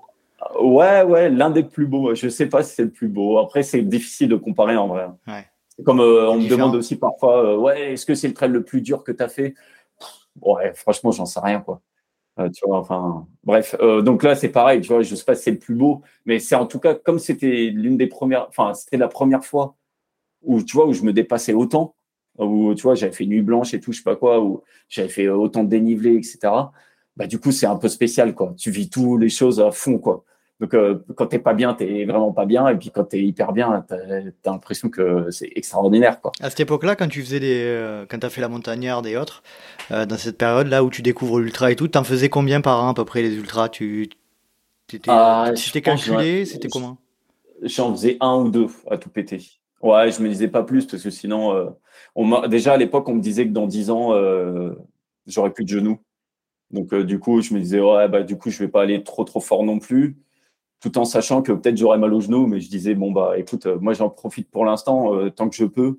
Et puis, parce qu'on ne sait pas ce que l'avenir nous réserve. Et puis, écoute, si j'ai les genoux pétés, je ferai autre chose. Hein. Et comment tu te préparais sur ces, sur ces 1 à 2 ultras par an? Tu avais une approche un peu euh, d'ingénieur ou tu étais plutôt au feeling? Alors, pas du tout. Et d'ailleurs, euh, c'est encore le cas aujourd'hui. C'est vraiment. Euh, bah, J'y vais quand, un peu quand j'ai envie, mais après, j'aime bien courir. Alors, maintenant, j'aime bien courir. Donc, du coup, tu vois, enfin, allez, c'est vrai que parfois, il faut un peu se donner le coup de pied au cul, mais c'est pas calculé. C'est-à-dire que je me dis, oh, ça fait longtemps que j'ai pas fait de sortie longue ou je sais pas quoi, tu vois je dis bon bah je vais me caler là. Et puis je me dis bon bah c'est le meilleur moment parce que dans trois semaines il y a la course. Tu vois donc je calcule vite fait, mais c'est pas genre écrit sur un papier et je fais bon bah telle semaine je vais faire tel truc tel truc. C'est euh, bon bah du fractionné. Euh, ça fait longtemps que j'en ai pas fait. Bon euh, ça me motive pas des masses, mais mais en vrai ça fait quand même vachement du bien. Genre la mmh. semaine dernière j'en ai fait là et je me dis en fait bon bah sur le moment c'est un peu relou, mais après coup tu dis bon bah en fait ça t'a ça te fait vachement du bien quoi. Et donc, euh, ouais, c'est pas hyper structuré, mais quand même. Bon, après, je regardais sur Internet, tu tous les plans d'entraînement, histoire de m'inspirer. Mais euh, je me disais pas, bon, allez, il faut absolument que je fasse deux euh, entraînements. S'il y a une semaine où, euh, où ça me saoulait, bon, bah, tant pis, quoi. Encore aujourd'hui, mais bon, aujourd'hui, c'est un peu différent. Mhm. Ouais, aujourd'hui, d'après ce que je vois dans tes, dans tes résultats de course, tu, tu cours beaucoup, j'ai l'impression. Hein. as fait, en 2022, tu as dû faire 1, 2, 3, 4, 5, 6, 6 ultras, je crois. Considéré un, truc comme ça. un truc comme ça. Ouais, ouais. j'enchaîne. Tu enchaînes. Euh, pour quelle raison tu, tu enchaînes à ce point? C'est vraiment euh, comment tu le comment tu le ah. perçois ça aujourd'hui? Ouais, euh, après en vrai c'est pareil, c'est sans trop calculer quoi. C'est euh, en fait entre les courses que je veux faire, euh, les courses où on m'invite et les courses que dont où il y a des potes qui me disent ouais tout bien on va faire cette course. Euh, bah, du coup, ça en fait beaucoup. Et, ça, ça, remplit vite l'agenda et, souvent je sais pas dire non donc euh, tu étais par chez nous là récemment à Pichoris n'est-ce pas? Sur le 80 km de Pichoris on salue on salue Eric Razzoli s'il nous écoute yes ouais ouais, Hyper sympa comme trail d'ailleurs. Je sais pas mhm. si tu l'as déjà fait. Non. Non, je connais bien le coin parce que c'est sur la commune d'Allo qui est pas très loin de chez moi. Mais euh, j'ai jamais fait ce trail-là. Apparemment, t'as fait le 80, apparemment c'était bien. C'était beaucoup de nuit. Ouais, ouais c'était beaucoup de nuit, mais euh, du coup, tu as une atmosphère qui est vachement particulière parce que tu as Marseille, euh, tu as les lumières de Marseille que tu vois un peu plus bas et tout. Non, vraiment très chouette. Enfin, moi, ça fait cinq fois, je crois que je le fais. J'ai fait deux fois le 32, je fais une fois le 17, une fois l'ultra, et enfin le 105, et là le 80. Là. Le 105, il n'est pas tous les ans. Et c'était en duo que je l'avais fait. Du coup, sur cet aspect d'enchaînement des, des, ultras, euh, ouais. tu dis c'est un peu naturel, c'est un peu aussi au gré des envies et des invitations, etc. Quoi. Ouais, c'est ça. Après, euh, sur, les, enfin, sur les ultras, euh, je dis toujours aux organisateurs, enfin, quand ils me demandent, après, quand c'est moi qui m'inscris, forcément, c'est moi qui choisis, mais quand on me demande de venir, c'est vrai que souvent, je lui, je lui dis, sur le principe, je suis OK, mais ça dépendra de ce que j'ai autour. Parce que, alors, ce que je fais aussi, c'est que chaque année, j'ai un objectif, tu vois, d'année, où je me dis, OK, celle-là, euh, c'est-à-dire que je vais faire attention à ce que je mets avant, ce que je mets après, tu vois. Enfin, ce que je mets après. Non, ce que je mets après, je m'en fous, en fait. Euh, parce que du coup, euh, non, parce que, bah, par exemple, l'année dernière, euh, j'ai eu la chance d'être invité sur euh, l'échappée belle euh, parce que j'avais croisé un, un, des organisateurs euh, sur la Swisspix l'année précédente et il avait trouvé ça trop rigolo. Il m'avait dit ouais, est-ce que ça t'intéresse, machin? Je dis ah bah ouais, c'est une course que j'ai toujours voulu faire. Euh, sauf que en fait, fin août, enfin eux, c'est mi-août, mi-août, fin août. Il y a plein de trucs. Donc du coup, j'ai jamais, je me suis jamais dit bon allez, je m'inscris. Et en fait, bah là, je me suis dit, bah ouais, c'est l'occasion. Et en fait, tu vois, j'ai pas été contacté. Enfin, tu vois, le temps, le temps passé et tout. Et en fait, euh, il m'a contacté et en fait, je m'étais inscrit à la Swisspix, euh, genre la semaine avant où il me dit euh, bah euh, est-ce que ça t'intéresse toujours parce que j'ai une place pour toi? Sauf que c'était une course que je voulais faire depuis longtemps. La Swisspix, je l'avais déjà fait. Donc je m'étais dit ok, l'objectif de cette année, c'est l'échappée belle. La Swisspix, c'est la semaine d'après.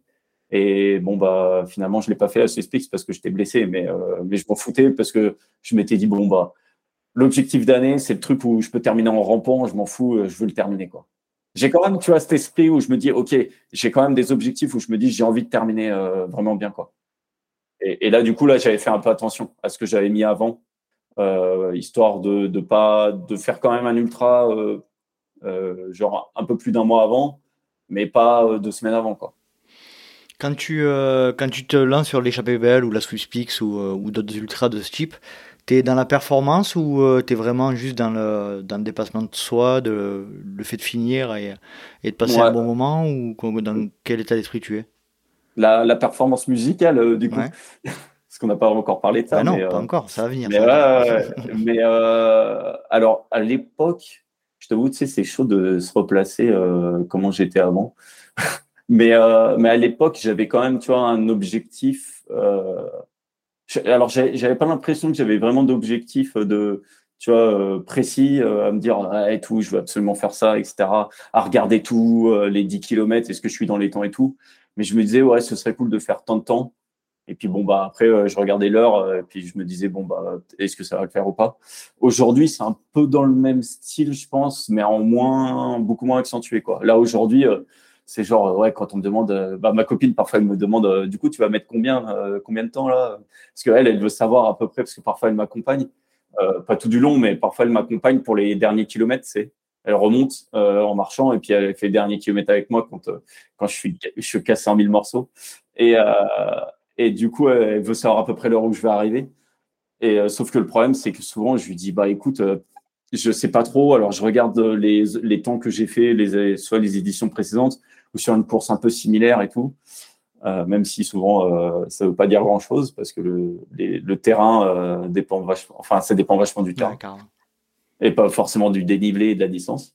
Et euh, et donc ouais, donc en fait dans ma tête je me dis bon ce serait bien que je fasse moins que ça, mais en fait pendant toute la course souvent euh, je n'ai j'ai aucune idée de combien de temps là où j'en suis et tout etc. Je suis vraiment au feeling quoi. Donc il n'y a pas de. Après voilà, quand je refais la même d'une année sur l'autre, je regarde quand même. Bases, ouais. voilà. Et puis je regarde est-ce que j'ai fait mieux ou pas, tu vois. Ça permet de savoir est-ce que je suis dans une pente comme ça ou comme ça, parce que quand ça diminue, ça peut peut-être ça peut puer parfois. Justement, ça peut vouloir dire que j'en fais peut-être un peu trop quoi. Ouais. T'as la sensation d'en faire trop aujourd'hui ou pas du tout? Euh, ouais, en toute sincérité. en toute sincérité, quand, en, vrai, sur le feeling euh, de mes jambes et tout, etc., physiquement, j'ai pas l'impression que mon corps il subit, il subisse. Ouais. J'ai pas l'impression que mon corps il subisse euh, tant que ça, tu vois.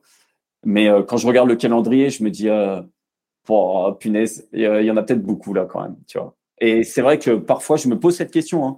Euh, et peut-être t'allais en venir là, mais je me pose cette question. Je me dis, est-ce que je suis pas dans la consommation du coup maintenant de trail euh, plutôt que euh, de profiter vraiment, tu vois? Parce qu'avant, vu que j'en faisais moins, bah du coup à chaque fois je faisais un trail.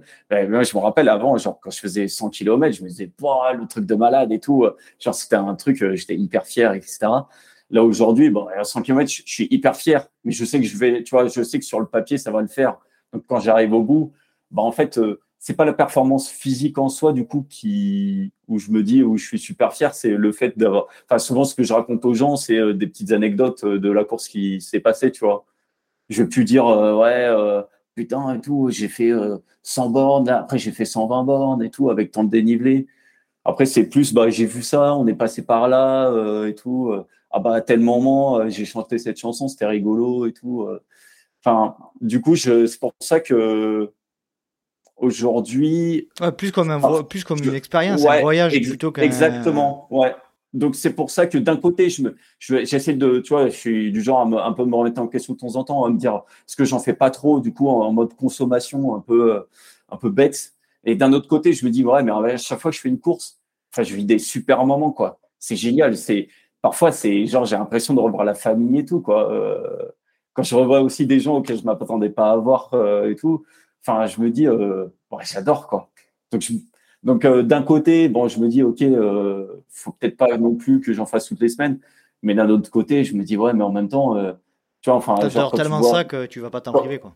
Et puis quand tu vois les copains toutes les semaines, tu vas pas te dire, ah putain, est-ce que je les vois pas trop et tout. Non, bah, moi je me dis, bah non, c'est cool de voir les copains. Bon bah voilà. Après, j'essaie d'écouter mon corps. parfois il me dit, parfois il me fait comprendre que stop. Euh, bah, l'année dernière, tu vois, bah, j'avais une tendinite. D'ailleurs, il faut, il paraît qu'il faut pas, il paraît que ça n'existe pas les tendinites. Euh, il paraît qu'il faut dire le. Ténosynovite. Téno, ah ouais, téno euh, ça existe. je, je, je l'avais lu dans le livre de Guillaume Millet, ça. Ouais. c'est une différence particulière entre tendinite et ténosynovite, je crois. Ah, bon, c'est un peu, mais ça existe la tendinite, hein, mais ah ouais, d'accord. La tendinite, c'est un stade plus avancé, me semble-t-il, si je dis pas de bêtises. J'essaierai de remettre dans le détail euh, dans les commentaires de l'épisode. Je, je, mettrai ça. Ok. euh, oui, désolé, moi je suis vraiment pas au point, tu vois. Là-dessus, bah, j'ai lu quelques trucs, mais après je suis jamais, euh, je suis assez au feeling alors du coup. Mais ouais, donc après l'échappée belge, j'avais terminé avec une, euh, je vais dire tendinite pour euh, simplifier, une tendinite au tendon d'Achille. et puis en fait la semaine d'après, j'avais la suspix. et là, clairement, j'ai dit bon bah. En, vrai, à un moment, j'ai hésité. Et puis en fait, euh, il s'avère que ma maman a un petit problème de santé, donc je me suis dit en fait, je vais arrêter les conneries. Euh, clairement, euh, je vais passer une semaine avec mes parents plutôt que d'aller d'aller en Suisse. Et même si j'aurais bien aimé voir les, les copains de, de, la Suisse, mais mais voilà, ouais. Du coup, parfois je me dis bon allez, on lève le pied. Raconte-nous un petit peu, euh, on va refaire le lien entre cet amour pour la musique que tu avais étant jeune, etc. Euh, raconte-nous qu'est-ce qui, euh, quel, quel, fil conducteur t'a maintenu à la musique jusqu'à aujourd'hui et comment t'as introduit la musique dans le trail? Yes. Alors, euh, euh, du coup, quand j'étais petit, comme je disais, j'avais fait la, la chorale. J'avais fait la chorale et puis en fait, en fait, quand j'étais tout petit, je voulais faire de la batterie aussi, mais mes parents ils m'avaient dit c'est mort, hmm. ça coûte cher, ça fait du bruit, ça prend de la place et puis c'est et puis c'est un caprice. Et euh, bah, peut-être quand j'étais petit, c'était pas faux. Et en fait, en première, j'ai un pote qui m'a invité chez lui euh, et qui m'a donc je lui avais raconté en fait que je voulais faire de la batterie quand j'étais petit. Il m'avait dit qu'il en faisait. Il m'a montré sa batterie et, euh, et il m'a il m'avait il m'a fait tester un peu, tu vois. Et j'étais hyper content, machin. Et mes parents, euh, du coup, euh, ils m'ont dit bon bah écoute, si tu veux, on va t'inscrire à la MJC et puis euh, tu testeras et puis on verra ce qu'il en est quoi. Et au bout d'un an, c'était génial. J'avais un prof, il était vraiment excellent. En fait, moi, j'étais plus rock, tu vois, rock, hard rock, pas métal encore. c'est venu après. Mais j'étais un peu genre, ouais, on va dire Offspring, tu vois, un peu punk rock, des choses comme ça. des trucs que tu écoutes quand tu es adolescent, quoi.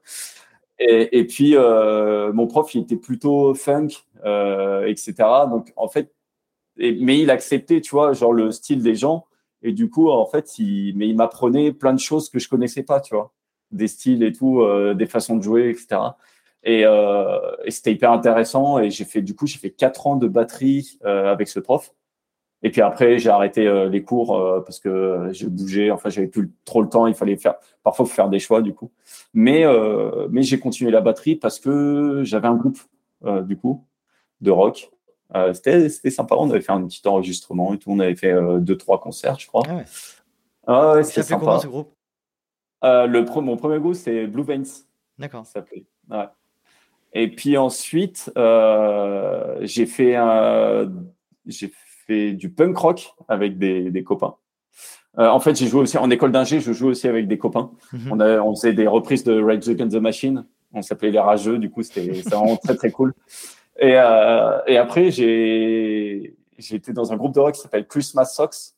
Et, euh, et là, c'était punk rock et c'était trop trop bien quoi. Enfin, franchement, c'était des super années encore. Je me dis, ouais, tu, te dis, ouais, j'ai même retourné dans ces années où, où pareil, on, enfin, on délirait bien, quoi. On avait fait, donc, on avait enregistré, alors, deux, moi, j'avais fait deux enregistrements d'albums. Et en fait, c'était des Bretons, euh, ces gens-là. Et je les connaissais par un mec de, justement, de l'école d'ingé.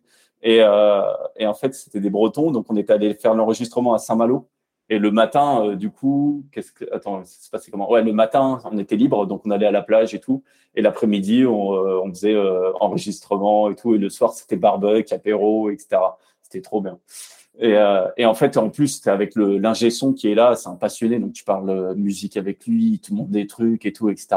Donc c'est un univers, tu vois, que, que je connais, mais euh, tout ce qui est euh, ingénieur du son, je, tu vois, je, je, connaissais pas très bien. Donc du coup, il nous a montré plein de trucs et tout, c'était vraiment sympa. Et donc à cette époque-là, je chantais pas, hein, je faisais que de la batterie. J'avais un peu laissé tomber le chant d'ailleurs. Enfin, je chantais, tu vois, un peu en troisième mi-temps de, de rugby, mais pas plus. Et et puis ensuite, je suis descendu à Montpellier. Donc, euh, puis même, on s'est un peu dispatché à droite à gauche, donc on a arrêté le groupe. Euh, et puis à Montpellier, j'ai retrouvé des copains d'école d'ingé euh, qui, qui, qui, avaient continué la musique aussi. Et du coup, ils cherchaient quelqu'un pour faire la batterie. Et je leur ai dit, bah ouais, carrément partant. Et donc aujourd'hui, c'est ce groupe, c'est Acta Serum et on, répète. Alors là, c'est un peu plus compliqué parce que du coup, ils ont des enfants. Donc, euh, moi, j'ai pas d'enfants. Euh, ils ont des enfants, donc du coup, euh, c'est pas facile forcément de répéter. Mais on a fait une répète il y a pas longtemps et puis on va en faire une là, dans, je crois dans une semaine, un truc comme ça, ou dans deux semaines. Et donc la batterie, pour moi, c'est génial. Moi, j'adore ce, cet instrument.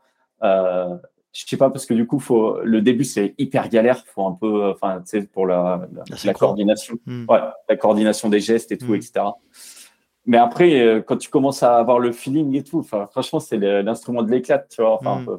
Après tu peux te lâcher euh, quoi. Tu peux tu peux y aller ouais, exact, exactement. Euh, surtout que je faisais du punk rock hein. donc on a fait des concerts avec Christmas Socks on a fait des concerts ah, tu travailles ton endurance fondamentale ah, ah ouais, c'est clair.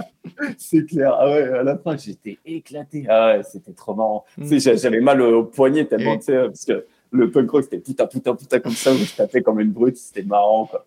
Euh, et avec Acta Serum, c'est du post-rock. Donc, c'est quand même plus posé, mais c'est plus, un peu plus recherché sur les sons, tu vois. Et, et, sur les rythmes aussi. Il y a des rythmes qui sont pas euh, genre habituels. Donc, du coup, c'est un peu plus recherché. C'est, c'est vraiment très, très sympa. Et, euh, et puis pareil, bah, du coup, euh, moi, c'est le côté groupe, euh, on retombe dessus. Hein. C'est du coup, tu as un partage. C'est ça va au-delà du de la musique, quoi. C'est-à-dire qu'une fois que tu as fait ta répète, bah, tu vas prendre un petit verre, tu discutes avec le mec du, studio de répétition, etc. Tu vois, il y a des, vraiment des, liens qui se créent, quoi. C'est ça que j'aime bien. Hein. Et d'ailleurs, j'ai une expérience assez live de la musique, tu vois c'est moi écouter, bon, j'adore écouter de la musique hein, euh, chez moi, etc. Mais finalement, ce que je préfère, c'est quand même être euh, en concert avec le mec qui est en face de toi. Pour moi, c'est vraiment, euh, c'est le même mot musique, mais en vrai, en français, enfin, on devrait utiliser deux mots différents, tu vois. Quand tu fais de la musique en live et quand tu fais de la musique studio, c'est pour moi, c'est pas du tout pareil. T'as pas la même interaction, tu vois. Genre justement en live, c'est as le public en face de toi, tu peux, tu peux vraiment t'amuser avec ça, tu vois, genre faire des petites impros, discuter un peu, même parfois discuter avec un mec dans le public directement. Enfin, c'est vraiment rigolo, quoi. Et donc, du coup, ouais, la musique, moi, j'aime bien ce côté, justement, un peu, ça crée des liens, mais par par des vibrations, tu vois. Du coup, c'est un peu international. C'est que du coup, euh, avec des gens, même, euh, bah, tu vois, j'ai fait le marathon des sables en 2017, je crois. Et, euh, et du coup, il y avait Mohamed El Morabiti qui mhm. gagne tout le temps. du coup, c'était trop marrant parce que du coup, je jouais du ukulélé et puis il était là, on chantait et tout ensemble, etc. Tu vois, enfin, ça crée des liens, même si, bon, après, on, on, parle français tous les deux, mais tu vois, même avec des, des gens qui parlaient pas français, euh, je me rappelle, ça, crée euh, direct euh, une belle atmosphère. Et à quel moment tu te. J'ai cru avoir lu que tu, au départ, c'était, tu songeais à l'harmonica. En fait, tu t'es dit, l'harmonica, ça va être compliqué. Et parce à quel moment tu passes au ukulélé? Ouais, parce qu'en fait, du coup, je faisais de la batterie, mais en fait, ce qui est arrivé, c'est que bon, la batterie, c'est sympa, mais ça manque de mélodie un peu. Et donc, du coup, je me suis dit, ah, tiens, je vais faire un peu de guitare, parce que mon frère, j'avais un frère qui faisait de la guitare. Et j'avais, du coup, il m'avait appris un, peu euh, quelques trucs. Et, euh, du coup, je me suis dit, bah allez, je vais reprendre la guitare. Et puis, euh, et puis voilà quoi. Puis bon, c'est bien pour draguer aussi, tu vois. Donc, euh, dans un sens, je me suis dit, bon allez, d'une pierre deux coups. Et et donc, du coup, j'ai appris la guitare. Et en fait, ce qui s'est passé en parallèle, c'est que je faisais des trails et tout. Et un jour, je me suis dit, bah, ah, ce qui serait cool. Ah ouais, sur les, je reviens sur le, sur la montagnarde, je me rappelle de ce moment-là. Sur la montagnarde, à un moment, j'étais pas bien et tout. Euh, j'ai, enfin, j'étais tout seul.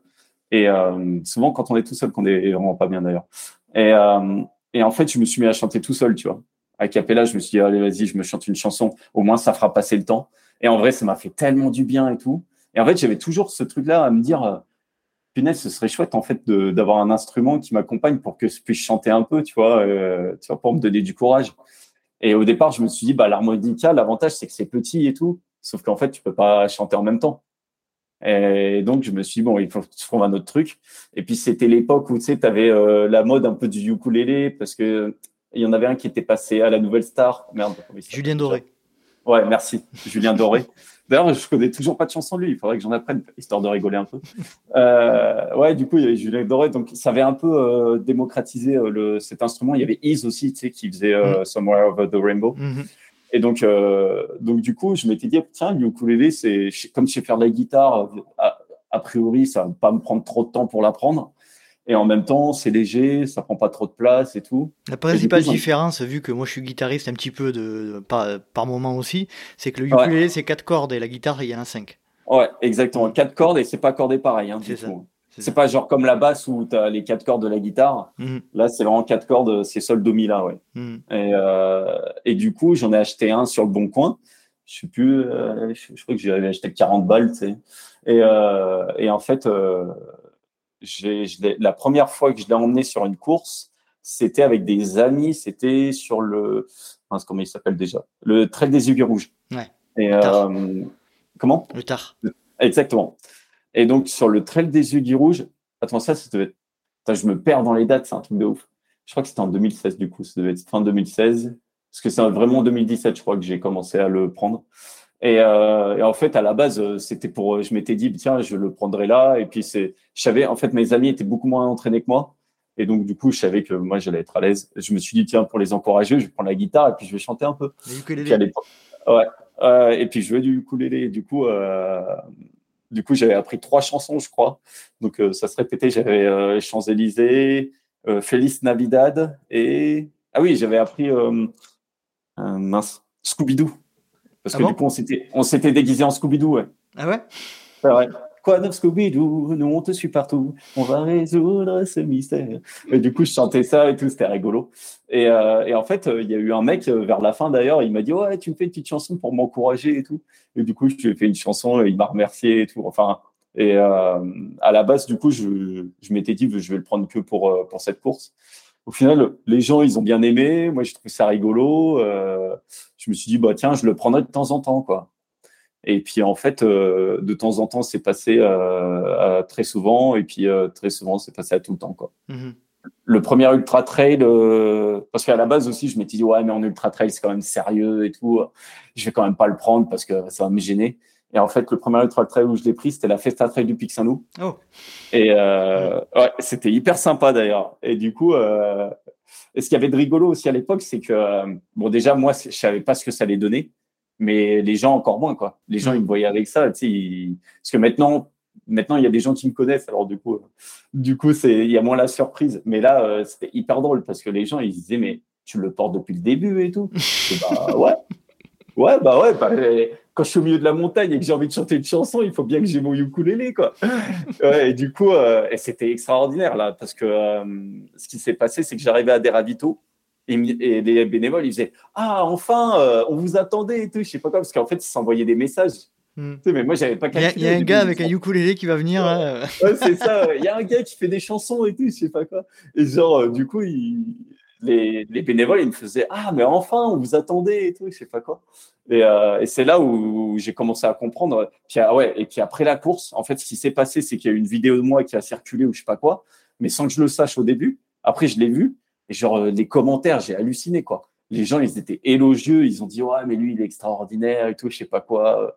Et là, je me suis dit, ah ouais, il y a, y a vraiment un truc, quoi, avec euh, ce ukulélé, ça, les, ça rend ça parle aux gens. quoi. Mmh. Ah ouais, ça parle aux gens. Et, et ce qu'il y a de marrant, c'est que moi, derrière, euh, ça me fait vachement du bien, tu vois.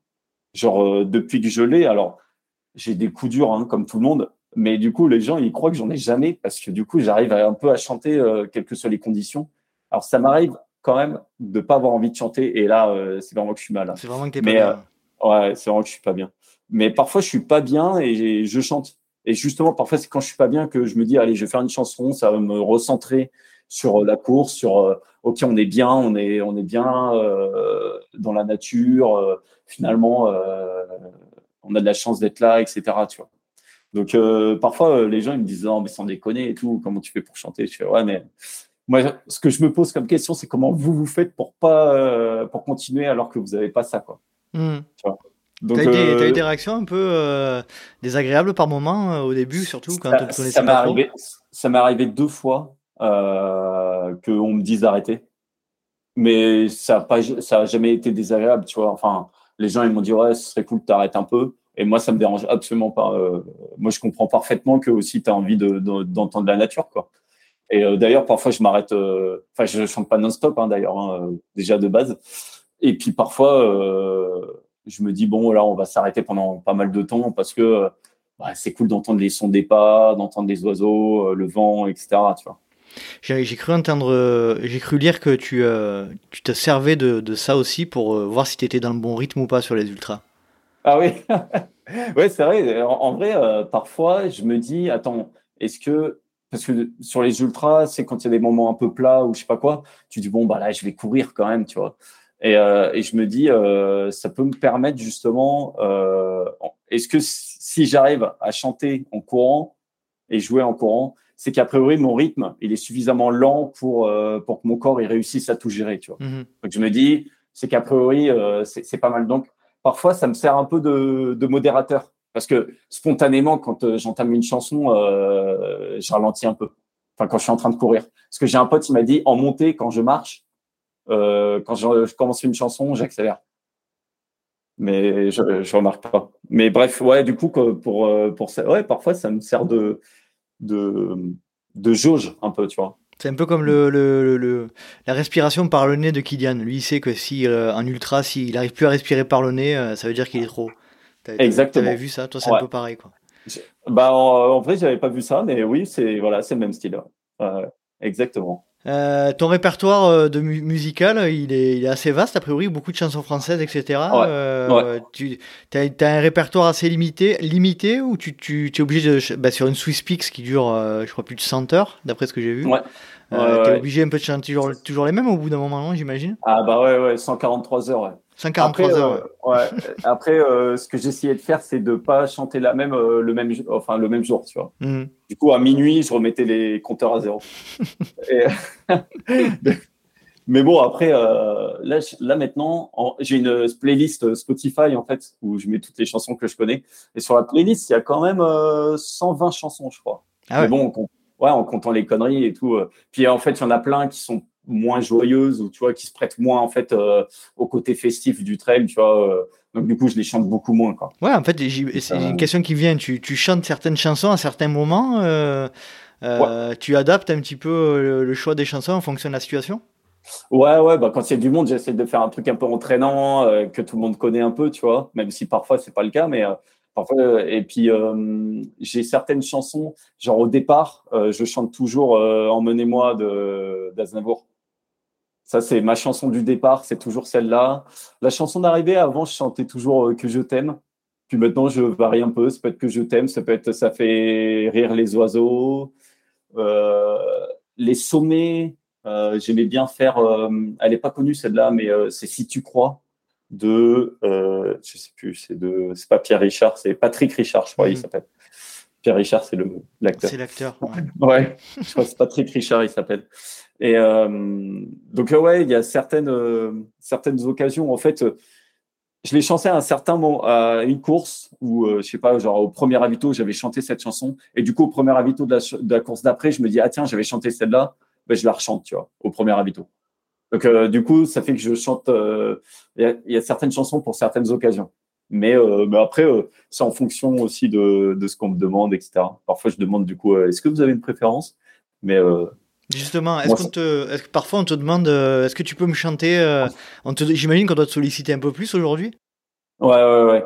Mais après, euh, moi, ça me fait plaisir justement d'apprendre des nouvelles chansons. Donc, du coup, en vrai, parfois, ce qui se passe, c'est que la personne, elle me dit, ouais, est-ce que tu sais chanter, chanter ça, machin?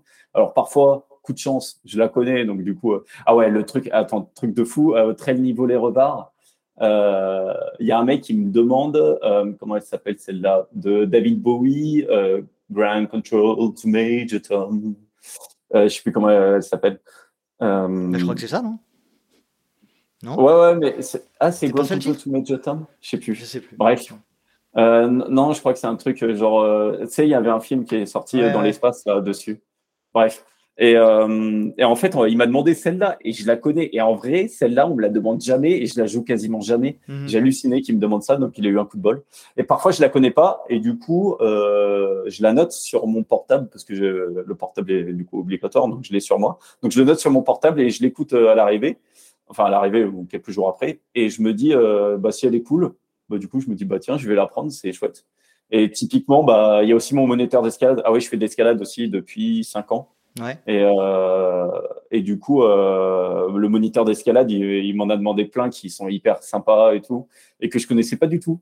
Et, euh, et donc, je suis assez friand ouais, qu'on me demande des chansons. Même si, bah, du coup, quand on me demande une chanson en particulier pendant une course, je peux pas la chanter tout de suite, tout de suite, quoi. Mhm. Et ça se fait quoi d'être reconnu de plus en plus sur les sur les trails? Ça te ça te perturbe? Ça te t'arrives à t'arrives à, à, comment dire, à profiter de ton événement euh, comme avant ou c'est ça, par moment ça te dérange un peu? Alors euh, c'est une très très bonne question. Euh, je pense parfois ça me dérange un peu dans le sens où alors jamais parce que du coup alors d'un côté forcément ça fait plaisir tu vois d'être reconnu et tout de discuter avec les gens etc. D'un autre côté du coup parfois ça m'oblige, tu vois, à, je sais pas, être dans un rôle, tu vois, et j'ai pas envie de non plus de rentrer dans un rôle ou je sais pas quoi, tu vois, enfin, ou de devenir euh, une caricature presque. Ouais, exactement. Mmh. Euh, c'est très, très très bien. Euh, mmh. Tu fais des interviews, toi, non un, petit peu, un petit peu. non, mais ouais, ouais, du coup, exactement, d'être dans une caricature et du coup de, tu vois, d'être obligé d'être le, être le troubadour, machin, etc. Et euh, alors parfois, je pense que je me prends au jeu et du coup, je perds un peu au naturel. Mais euh, j'essaye euh, de revenir à chaque fois, de me dire, ok, arrête, arrête de, comment, ne prends pas la grosse tête non plus.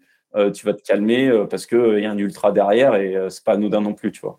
Est-ce que ça t'est arrivé de, de sortir des, euh, des gens de, la, de, de mauvaise passe par ton. Ah ouais, ouais, ouais. Et ça, ça me fait trop plaisir en vrai. Parce que, alors, du... c'est marrant parce qu'il y a toujours les, deux, les deux tranchants. Hein. Il y a toujours le côté où parfois il y a des gens, ça les dégoûte. Et du coup, moi, je suis un peu triste pour eux. Je leur dis, mais non, mais en vrai, moi, t'inquiète, je suis dans le, je galère aussi. C'est juste qu'effectivement, j'ai du souffle. Alors, mais les jambes, elles sont déglinguées. parfois, c'est ça, c'est les jambes, elles sont au, bout du rouleau. Mais par contre, bon, bah, le souffle, il va bien. Donc, euh, voilà. Et euh, donc, parfois, ça, ça, démotive un peu les gens. Euh, donc, ça, du coup, je suis un peu désolé pour eux. je leur dis non, mais t'inquiète, on est dans le même bateau. Et parfois, c'est l'inverse, tu vois. Et là, ça me fait trop plaisir, quoi. Ou ça peut être le jour d'après où une personne m'envoie un message, mais laisse tomber. Enfin, moi, il y a des messages, parfois, les gens ils me font non, mais merci, tu m'as sauvé la course et tout. Sans toi, mmh. j'aurais jamais terminé et tout. Euh, du coup, j'ai tendance à dire, euh, moi, je leur réponds, non, t'aurais terminé, mais du coup, peut-être je t'ai aidé effectivement à relancer un peu, quoi. Mais, euh, mais ouais, moi, ça me fait trop plaisir hein, quand on me dit ça. Bon, c'est pas non plus, j'en ai pas 15 par course, mais tu vois, genre, ça m'arrive, genre un ou deux sur les ultras, notamment sur les ultras, parce que c'est long. mais où il y en a un ou deux qui me dit non, mais merci. Genre, à la fin de la course, il y a des gens, ils viennent me voir, ils me remercient.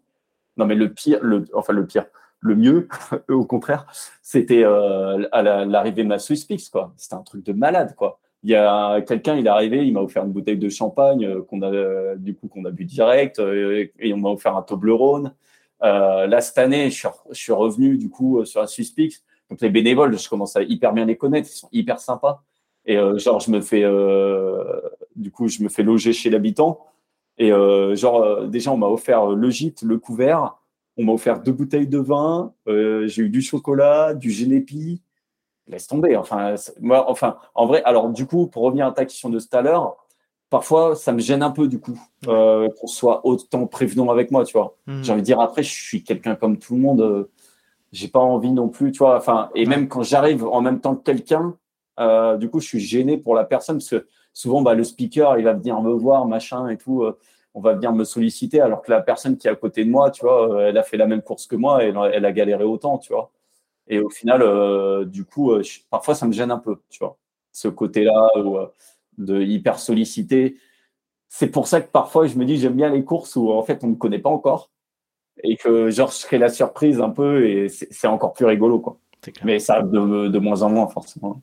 J'imagine, c'est clair en tout cas, c'est chouette. Euh, merci euh, pour, bah, ce partage d'expérience. Tu, veux, tu voudrais rajouter quelque chose avant qu'on passe aux questions rapides? Euh, tu veux une chanson ou... eh ben, J'allais te poser la question après les questions rapides, mais si tu veux, les faire, si tu veux le faire avant, vas-y, je t'en prie. Vu que leur tourne. Je t'en prie, vas-y. Allez, qu'est-ce que tu veux nous chanter, Philippe?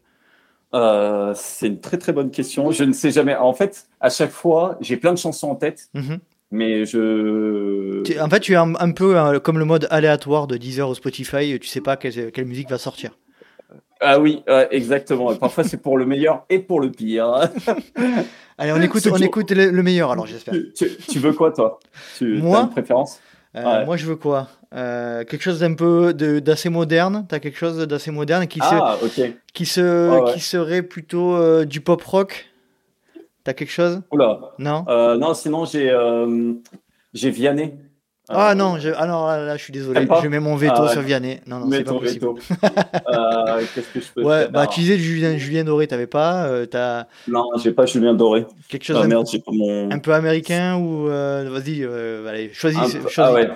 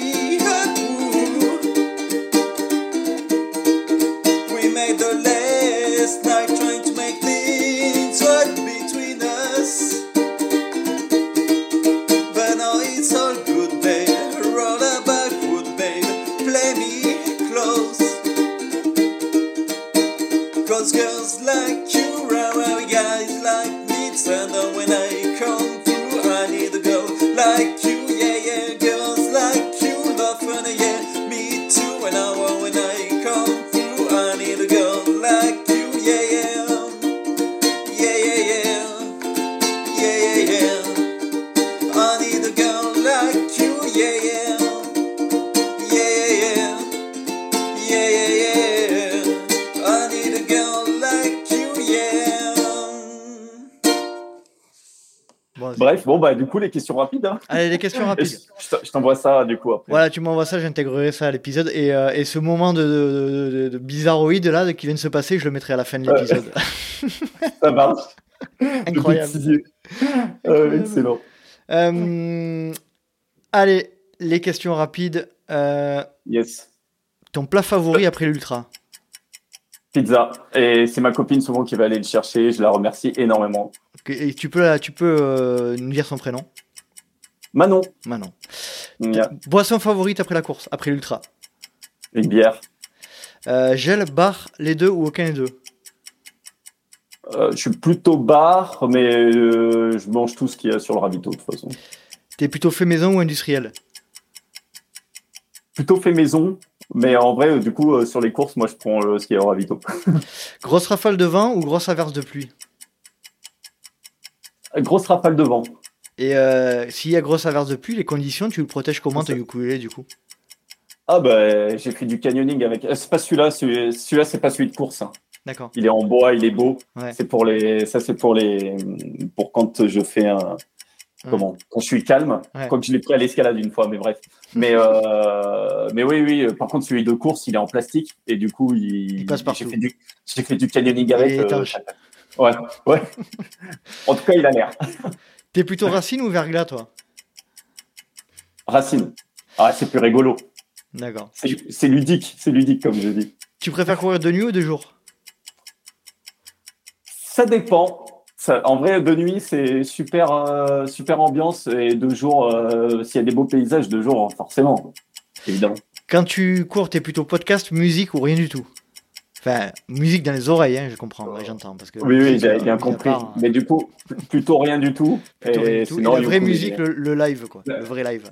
Exactement. Mais d'ailleurs, euh, petite précision, en entraînement, euh, j'ai pas du ukulélé. L'entraînement, je me donne, euh, je peux pas chanter souvent. D'accord. c'est que je me donne à fond, quoi. Hmm. Tu préfères courir seul ou accompagné? Accompagné.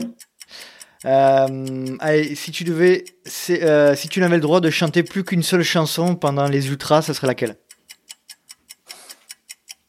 La montagne de Jean Ferrat. La montagne de Jean Ferrat. Bon, eh ben c'est parfait. Philippe, je te remercie énormément. C'était un, chouette bah, moment. Euh, on a bien compris qu'il était quelqu'un qui était dans le partage et dans le, dans l'aide aux autres, dans la solidarité. Et en tout cas, c'est c'est cool que tu nous aies partagé tout ça. Bah, merci à toi pour euh, cet échange. C'était rigolo. Mhm. Puis moi, ça me replonge dans mon eh enfance. C'est toujours, ça, c'est toujours bien. Les, interviews du LTP, ça nous remet dans, dans le bain de, notre, notre histoire. Merci à toi, Philippe, c'était chouette. Merci à toi, merci et beaucoup. Puis, euh, et puis à très vite et bonne continuation. bah ouais. Hein et puis, euh, faut pas hésiter à venir me bah voir, me demander une chanson. Ouais, on va se croiser. Hein ouais, Allez, toi, ça marche. du coup vers Marseille, du coup. C'est ça. Yes. Allez, bonne soirée, Philippe. Merci beaucoup. Ciao, bonne soirée. Salut. Et voilà, cet épisode est à présent terminé. J'espère que vous avez apprécié la conversation que nous venons d'avoir avec Philippe le Benestrail, que je remercie une nouvelle fois du temps qu'il nous a accordé. Si vous souhaitez rejoindre le Let's Try Podcast sur les réseaux sociaux, rien de plus simple, rendez-vous sur Facebook ou Instagram à Let's Try Podcast. Vous pouvez également me suivre à titre personnel sur LinkedIn, Facebook, Instagram, Strava, à Nico Guilleneuf ou à Nicolas Guilleneuf. Je vais l'épeler parce que c'est pas simple. G-U-I-H-E-N-E-U-F. Si vous souhaitez donner un petit coup de pouce au Let's Try Podcast, n'hésitez pas à vous rendre sur Apple Podcast ou Spotify à noter avec 5 petites étoiles le LTP et à y mettre un petit commentaire. Ça fait toujours plaisir de voir qu'on est suivi, de voir qu'on est écouté, que, que le contenu plaît. Donc n'hésitez pas à, faire ce petit geste qui en plus permet de, monter, euh, de faire monter le, le podcast dans les classements. J'espère vous retrouver dans un prochain numéro du Let's Try Podcast et d'ici là, n'oubliez pas, si vous pensez que c'est impossible, faites-le pour vous prouver que vous aviez tort et continuez à écouter, il y a une surprise juste après. Bisous bisous, joyeux Noël, bonne année, ciao.